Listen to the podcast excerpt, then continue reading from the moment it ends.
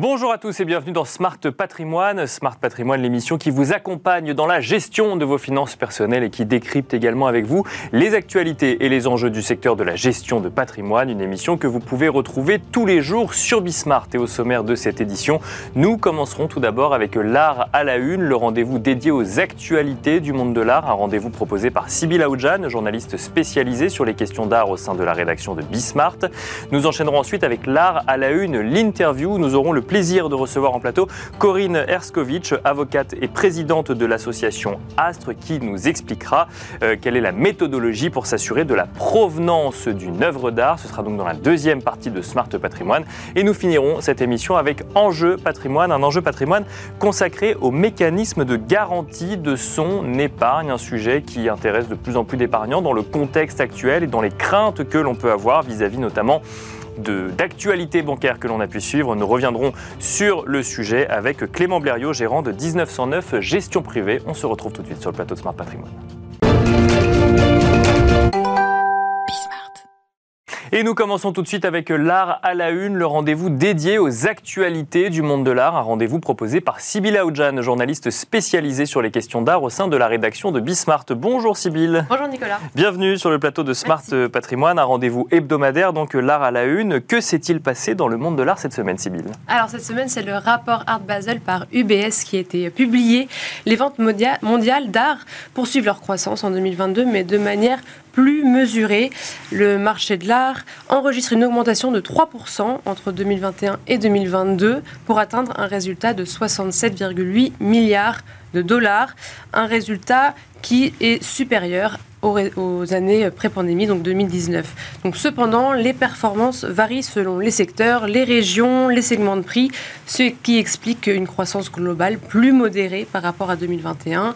Alors pour préciser, le rapport UBS analyse une version euh, grand angle du marché de l'art avec des données des ventes aux enchères publiques, gré à gré, les ventes de foires, les ventes en ligne, et tout cela seulement sur les secteurs des œuvres d'art et non pas des œuvres de collection, par exemple. Est-ce qu'il y a, euh, est-ce qu'il y a, Sybille, des, euh, des grandes tendances observées sur l'année 2022 par le rapport? Oui, alors le volume des transactions est resté égal à 2021, mais c'est surtout le haut de gamme euh, qui tire le marché vers le haut et qui pousse la croissance 2022 que ce soit pour les ventes aux enchères ou pour les ventes en galerie, c'est vraiment les grands collectionneurs qui euh, tirent les chiffres vers le haut. Les structures euh, au chiffre d'affaires plus faibles euh, ont plus de difficultés à solliciter leurs acheteurs, qui sont plus frileux par rapport au contexte économique et international qu'on connaît. Et concernant la répartition des ventes selon les acteurs, alors on a beaucoup parlé de grands records en 2022, mhm. mais les ventes aux enchères ont stagné. Ventes publiques et ventes privées cumulées baissent de 2% par rapport à l'année précédente. Et c'est surtout les ventes réalisées par des marchands, donc euh, marchands indépendants ou galeristes, qui ont progressé et elles de 7%. En ce qui concerne les parts de marché, est-ce qu'on retrouve euh, des classements similaires aux années précédentes? Alors pas tout à fait. Les États-Unis conservent leur première place. Les États-Unis représentent 45% de la part du marché mondial, mais le Royaume-Uni est revenu à la deuxième place. Alors c'est surtout parce que la Chine, elle, a eu une mauvaise année particulièrement lié à la gestion du Covid.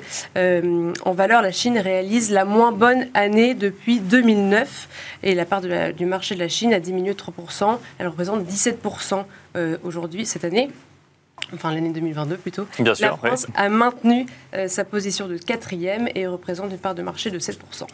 Un mot peut-être toujours de ce rapport, mais cette fois-ci sur les ventes en ligne, Sybille. Oui, alors euh, il y a eu beaucoup de le retour d'événements physiques qui ont permis de stabiliser euh, leur poids dans les ventes. Ça représente 16%, donc c'est plus faible que les transactions qui ont été réalisées pendant la pandémie, qui représentaient 25% en ligne, mais c'était particulièrement élevé. Et puis aussi, je voulais parler un petit point des NFT par rapport au pic de 2021. Voilà, les ventes liées aux NFT sur les plateformes euh, représentent désormais 1,5 milliard. C'est une baisse de 49% entre 2021 et 2022. 1,5 milliard de dollars, donc on voit qu'effectivement, on en a beaucoup parlé l'année dernière, mais on, ça, retombe un, petit peu, euh, cette année. Autre actualité donc euh, hebdomadaire dans le monde de l'art, la foire Art Paris a eu lieu la semaine dernière. Sybille, quel en a été le bilan? Alors c'était le 25e anniversaire de la foire qui a enregistré un record de fréquentation. On dépasse la, barre des 80 000 visiteurs, soit 19% de plus par rapport à l'année dernière. il y a aussi eu 15% de plus de visiteurs professionnels. Et alors pour les ventes, voilà, une dizaine de galeries ont fait sold out, des galeries qui présentaient notamment des solo shows comme la galerie Dérouillon avec les œuvres d'Alexandre Benjamin Navet, des œuvres entre 7 000 et 40 000 euros. La galerie La Forêt d'Yvonne qui euh, présentait les œuvres de Vincent Biuliès avec euh, des œuvres de entre 30 000 et 55 000 euros. Ou encore dans le secteur promesse, la galerie Hors Cadre qui fait sold out avec les œuvres de Lucille Boiron, des œuvres entre 2 000 et 12 000 euros. Euh, dans les ventes, on retrouve aussi Daniel Templon qui a cédé une sculpture de King de Wiley de, à 300 000 euros. Éric Mouchet qui a vendu 7 œuvres de Coubra Academy entre 4 000 et 50 000 euros. Et enfin, autre exemple, Almin Reich qui a vendu toutes les œuvres de Tuvan Tran entre 12 000 et 35 000 euros. Et on finit ces actualités donc, euh, du monde de l'art civil avec une œuvre qui a été retirée de sa vente. Exactement, c'était ce vendredi euh, dernier, le vendredi 31 mars, le ministère de la Culture a décidé de retirer le tableau dit de la Madone de Brando de la vente qui aurait été menée par euh, Debec et associés. Ce rétable a été réalisé en 1500 pour un couvent qui est situé à Brando en Corse. Il a été acquis en 1839 par un collectionneur lyonnais et depuis il est resté dans cette même famille. Les recherches montrent que ce retable aurait été réalisé par Simone da Firenze et Rocco di Bartolomeo et il était estimé entre 200 et 300 000 euros. Cependant, la collectivité de Corse considère que l'œuvre appartient au domaine public et voilà comme l'indique Gilles Simeoni qui est président du Conseil exécutif de Corse sur Twitter. Les recherches et les pièces produites démontrent que le retable de Madonna di Brandou appartient à la commune. Le tableau est retiré de la vente aux enchères dès cet après-midi. Et voilà, les négociations sont donc en cours entre les propriétaires et pour le permettre de le retourner sur le territoire corse. Merci Sybille pour ces actualités euh, donc du monde de l'art hebdomadaire et nous avons à présent le plaisir de recevoir ensemble sur le plateau de Smart Patrimoine Corinne Erskovitch. Bonjour Corinne Erskovitch. Bonjour. Bienvenue sur le plateau de Smart Patrimoine. Vous êtes avocate et notamment présidente de l'association Astre, Astre pour Association pour le soutien aux travaux de recherche engagés sur les spoliations. On va évoquer hein, effectivement les, les, spoliations en matière euh, d'œuvres d'art, mais de manière plus générale, on va évoquer surtout cette méthode pour s'assurer de la provenance d'une œuvre d'art. Déjà, première question, qu'est-ce qu'on appelle recherche de provenance quand on parle d'une œuvre d'art? Est-ce que ça arrive toujours au moment où on veut la vendre, par exemple, euh, Corinne Erskovitch oui, c'est très souvent au, moment où elle va être euh, apportée sur le marché. Vous venez de parler de ce retable de Brando. Bien sûr. Justement, euh, c'est à la suite d'une recherche de provenance qu'il est, il est apparu que ce retable provenait euh, d'un couvent en Corse et donc était couvert par ces deux piliers de la protection du patrimoine en France, que sont l'inaliénabilité et l'imprescriptibilité. Et c'est la raison pour laquelle euh, le retable, pour l'instant, a été retiré de la vente. J'imagine que les recherches de provenance vont se poursuivre, c'est-à-dire les recherches de traçabilité, savoir exactement euh, à quel moment, comment ce retable a été euh, apporté dans cet endroit, puis vendu, et c'est la recherche de provenance, c'est vraiment essayer de retrouver toute l'histoire toute la de la création de l'œuvre euh, jusqu'à aujourd'hui. Jusqu'à aujourd'hui, c'est-à-dire euh, vraiment pouvoir euh, retracer l'itinéraire de l'œuvre, de sa création jusqu'au moment où justement cette traçabilité interroge. Avec à chaque fois des pièces justificatives, des oui. pièces qui, sont, qui ont un poids administratif. Un poids administratif ou en tout cas un poids qui permet de rapporter la preuve de cette, cette traçabilité donc ça peut être administratif, ça peut être euh, des témoignages, ça peut être des traces dans des publications, euh, ça peut être des commandes, puisque ce retable a certainement été commandé à un moment. Et euh, retrouver la trace de cette commande permet de savoir dans quelles conditions il a été créé et pour qui. Donc très souvent, la recherche de provenance s'appuie sur des archives publiques ou privées et permettent de justement retracer vraiment l'itinéraire d'une œuvre on parle beaucoup de recherche de provenance euh, aujourd'hui, euh, notamment avec des, lois qui vont être, euh, qui vont être étudiées. comment est-ce que vous voyez l'évolution de la prise de conscience des acteurs du marché de l'art par rapport à ça? De la nécessité de, faire des recherches de provenance alors la recherche de provenance, ça, remonte à très loin. si, si on regarde un petit peu dans les années passées, euh, on s'aperçoit que déjà dans la Convention UNESCO de 1970 de lutte contre le trafic illicite, euh, la recherche de provenance permettait justement, était un des, euh, des axes et des outils pour lutter contre le trafic illicite. Et puis depuis, beaucoup de choses ont changé sur le marché de l'art, et que ce soit pour les œuvres spoliées pendant la Deuxième Guerre mondiale, pour les œuvres trafiquées illicitement, volées, exportées fouillées dans des zones d'archéologie, euh, que ce soit pour les œuvres qui ont été collectées pendant les colonisations. Euh, toutes ces provenances interrogent aujourd'hui, euh, ce qui était beaucoup moins le cas dans dix ans en arrière, disons. et, ce qui interroge aujourd'hui va nécessiter justement de se pencher sur cette traçabilité, donc sur ces recherches de provenance. Donc effectivement, aujourd'hui, c'est un enjeu important et une œuvre ne peut plus quasiment circuler sur le marché sans avoir euh, une provenance. Et donc, c'est ce qu'on appelle euh, les diligences requises au moment de l'acquisition. Il faut se pencher sur euh, l'histoire, la traçabilité, la circulation. Encore mm. une fois, l'exportation nécessite des autorisations. Et si, si on ne se renseigne pas sur euh, les différents documents qui ont été émis euh, dans la circulation de l'œuvre, eh bien, on n'a pas effectué les diligences requises au moment de l'acquisition. Mais on, y arrive systématiquement Parce que là, effectivement, euh, bah, voilà. systématique pour les acteurs Est-ce qu'ils ont des, des, obligations, notamment? Alors, en réalité, ce qui est obligatoire, c'est de faire des diligences pour se renseigner sur la disponibilité de l'œuvre. La disponibilité, ça veut dire à la fois euh, s'assurer que l'œuvre n'a pas été volée, qu'elle n'a pas été fouillée illicitement, qu'elle n'a pas été spoliée et qu'elle a circulé euh, de manière légale. Donc, euh, pour la circulation légale, on peut rechercher les documents d'exportation. Ça, c'est assez simple. Si ce n'est qu'il y a aussi des, des marchands un peu abusifs qui trafiquent des documents d'importation ou d'exportation. Mais en tout cas, ce qui est important pour celui qui acquiert, c'est de pouvoir démontrer qu'il a recherché et qu'il a gardé la trace de ses recherches. Et ce sont ces diligences requises qui vont lui permettre ensuite de montrer qu'il a été de bonne foi au moment de l'acquisition.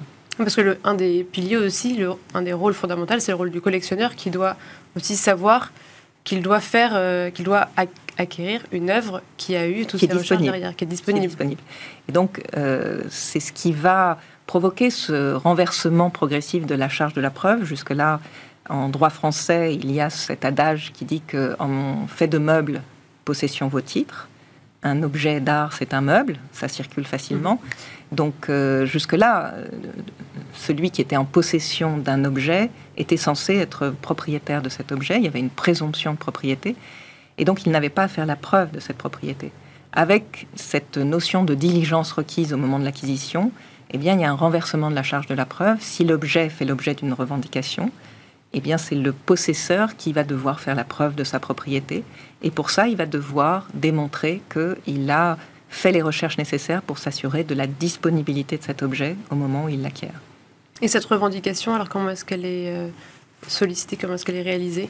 Il y a beaucoup de cas différents, mais par exemple... Quel acteur, par exemple? Par exemple, un propriétaire euh, dont un objet a été volé va se rendre compte qu'il apparaît sur le marché en vente publique. Il va revendiquer cet objet et il va, démontrer. vers qui? Le commissaire-priseur, par exemple. Et il va dire au commissaire-priseur, c'est exactement le cas que vous décrivez avec ce retable de Brando. Hmm. Ce qui s'est passé, c'est que la commune de Brando a émis une revendication sur cet objet qui apparaissait en vente publique et qui a démontré que cet objet avait été dans ses collections ou accroché dans, ce, euh, dans cet endroit jusqu'en 1840, date à laquelle il est vendu pour des raisons qu'il va falloir euh, examiner. Euh, mais en tout cas, le fait que cet objet fasse partie d'une collection publique le rend inaliénable, imprescriptible, et donc la commune est bien fondée à revendiquer sa propriété.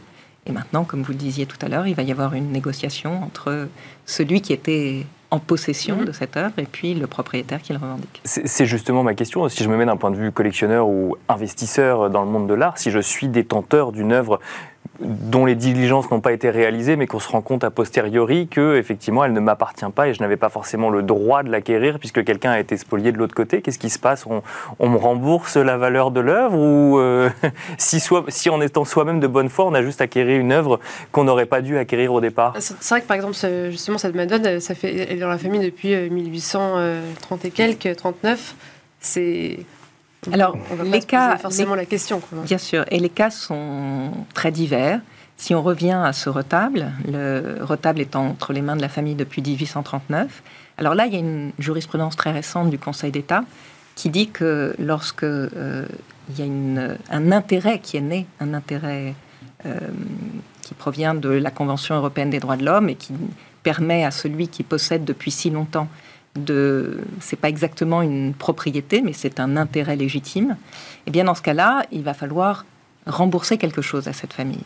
Dans le cas où, comme vous le disiez tout à l'heure, euh, on a acquis il y a 20 ans un objet et qu'il y a 20 ans, il n'y avait pas cette notion aussi présente de recherche de provenance, de diligence requise, eh bien là, euh, c'est une évolution de la jurisprudence et aujourd'hui, euh, celui qui ne peut pas démontrer qu'à l'époque, il a fait les recherches nécessaires, quand bien même à l'époque, il n'avait pas conscience mm. qu'il fallait faire ces recherches, c'est l'évolution de la jurisprudence et c'est l'intégration de cette notion de diligence requise qui a mis du temps à être acceptée par le marché, mais qui aujourd'hui fait que le, cercle vertueux se met en place et donc euh, celui qui ne pourra pas prouver qu'il a acquis dans des conditions normales va devoir restituer euh, l'œuvre. Merci beaucoup Corinne Erskovic d'être venue sur le plateau de Smart Patrimoine. Je rappelle que vous êtes avocate et présidente de l'association ASTRE, association pour le soutien aux travaux de recherche engagés sur les spoliations. Merci beaucoup.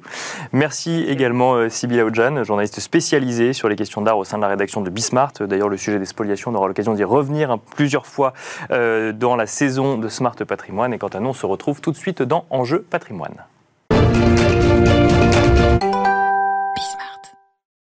Et nous enchaînons à présent avec Enjeu patrimoine. Nous allons nous demander ensemble quels sont les mécanismes qui existent pour garantir son épargne. Un questionnement qui intervient après le mois de mars chahuté sur les marchés financiers, notamment dans le secteur bancaire, que ce soit aux États-Unis ou en Europe. Et pour en parler, nous avons le plaisir de recevoir sur le plateau de Smart Patrimoine Clément Blériot. Bonjour Clément Blériot.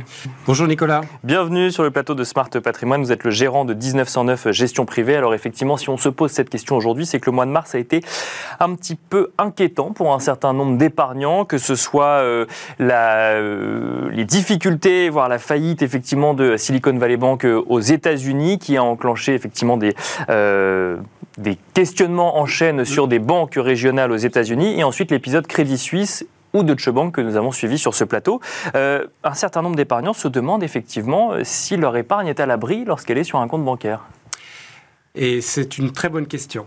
Donc effectivement, on a eu un mois de mars particulièrement euh, euh, chahuté avec euh, trois épisodes successifs. Premier épisode, effectivement, ça vient d'outre-Atlantique et c'est souvent de là que viennent les problèmes. Mais bon, c'est un autre sujet. En tout cas, effectivement, on a eu Silicon Valley Bank, mais on a aussi deux autres banques régionales qui ont fait faillite, donc au nombre de trois, avec des répercussions forcément sur, sur le monde. Et puis ensuite, on a eu le Crédit Suisse qui a été racheté par, par UBS. Bien sûr. Et puis, les dernières en date, c'est les petits soucis euh, liés à Deutsche Bank. Qu'est-ce qu'on peut en dire euh, à quelques jours ou quelques, quelques semaines après? C'est qu'en gros, tout a été plus ou moins réglé. Donc c'est plutôt encourageant. Mais ça nous fait nous questionner sur quels sont les mécanismes aujourd'hui d'épargne en France euh, pour bah, les, contribuables français, ou en tout cas les épargnants français. Bien sûr. Et donc c'est important bah, de remettre à jour les informations qui existent. Donc alors, on, va y venir. Juste avant, on précise quand même qu'effectivement, euh, à ce jour, euh, il n'y a pas de, risque identifié sur le système bancaire euh, français. Simplement, effectivement, il est bon de savoir que une partie de son épargne déposée sur un compte est garantie, ou en tout cas, il y a une limite à la garantie de l'épargne déposée sur un compte bancaire. Oui, et ce serait dommage d'aller au-delà de la garantie. Ce serait même un peu fou. Donc, où, va l'épargne des Français? Ben, En gros, c'est sur l'épargne réglementée, tout ce qui est livret A, euh, livret jeune, livret d'épargne populaire, PEL, donc plein épargne logement, compte épargne logement, etc. etc. et puis l'assurance vie. Mhm. Donc, on a deux systèmes de garantie distincts. D'accord. que d'un côté, ce sont les banques et de l'autre côté, ce sont les compagnies d'assurance. Donc, pour ce qui est des banques, ce qu'il faut savoir, c'est qu'on a euh, à fin 2022, on avait 2000 milliards d'euros sur, de- sur des dépôts bancaires D'accord, et 860 milliards d'euros sur tout ce qui est épargne réglementée. d'accord. Donc c'est quand même euh, une somme importante. ouais. Euh, ça a dû un peu augmenter puisque les, les- les taux ont augmenté donc, euh, dernièrement. On est aujourd'hui à 3% sur le livret A, ce qui est pas mal. On met de côté l'inflation, bien sûr. Bien sûr, ouais. Et, et- et donc aujourd'hui, quelle est la, la- la- la garantie sur le, sur le système bancaire? On a donc euh, 100 000 euros sur tout ce qui est dépôt et livret bancaire. Ce qui fait que même en cas de faillite d'une banque, on récupérerait jusqu'à 100 000 euros déposés sur un compte en banque. Exactement. Sous un délai de 7 jours. Donc c'est assez rapide. Et c'est donc le, le- l'ACPR, l'autorité de tutelle, euh, qui est euh, euh, conjointe à la Banque de France, donc l'autorité de contrôle de prudence et de résolution, qui est à la manœuvre. C'est-à-dire que c'est elle qui va décider si une banque est en faillite ou n'a plus la, possibilité de, jouer son rôle de banque.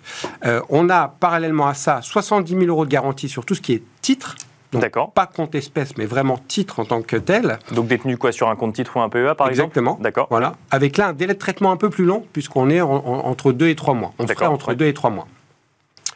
On a euh, des petites mesures exceptionnelles, parce que par exemple, on peut très bien avoir beaucoup d'argent sur son compte courant de manière exceptionnelle, suite à la vente d'un bien immobilier, suite à une succession ou autre.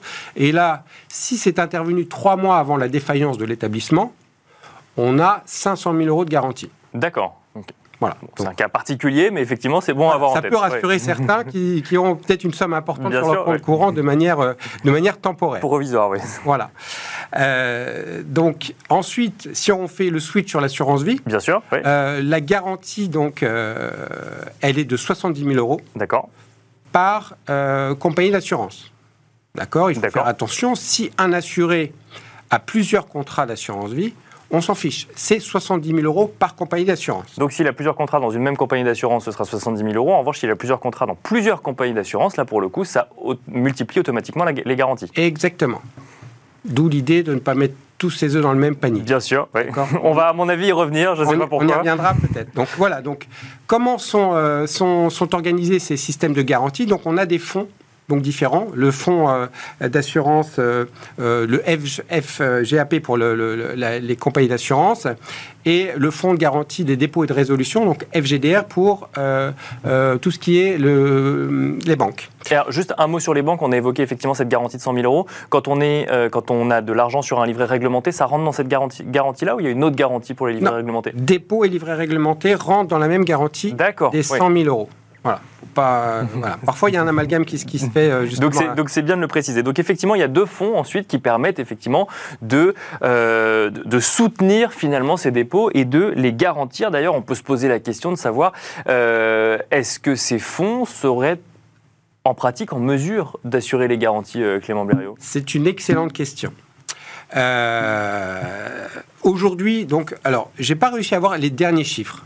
Bon, alors je sais pas si c'est pour par opacité ou euh, parce que les chiffres sont pas encore sortis, mais en tout cas, effectivement, quand je regarde le, le- donc le fonds de garantie de dépôt et de résolution, donc pour la partie bancaire, Mhm. euh, on, est, on a un encours de 6 milliards d'euros.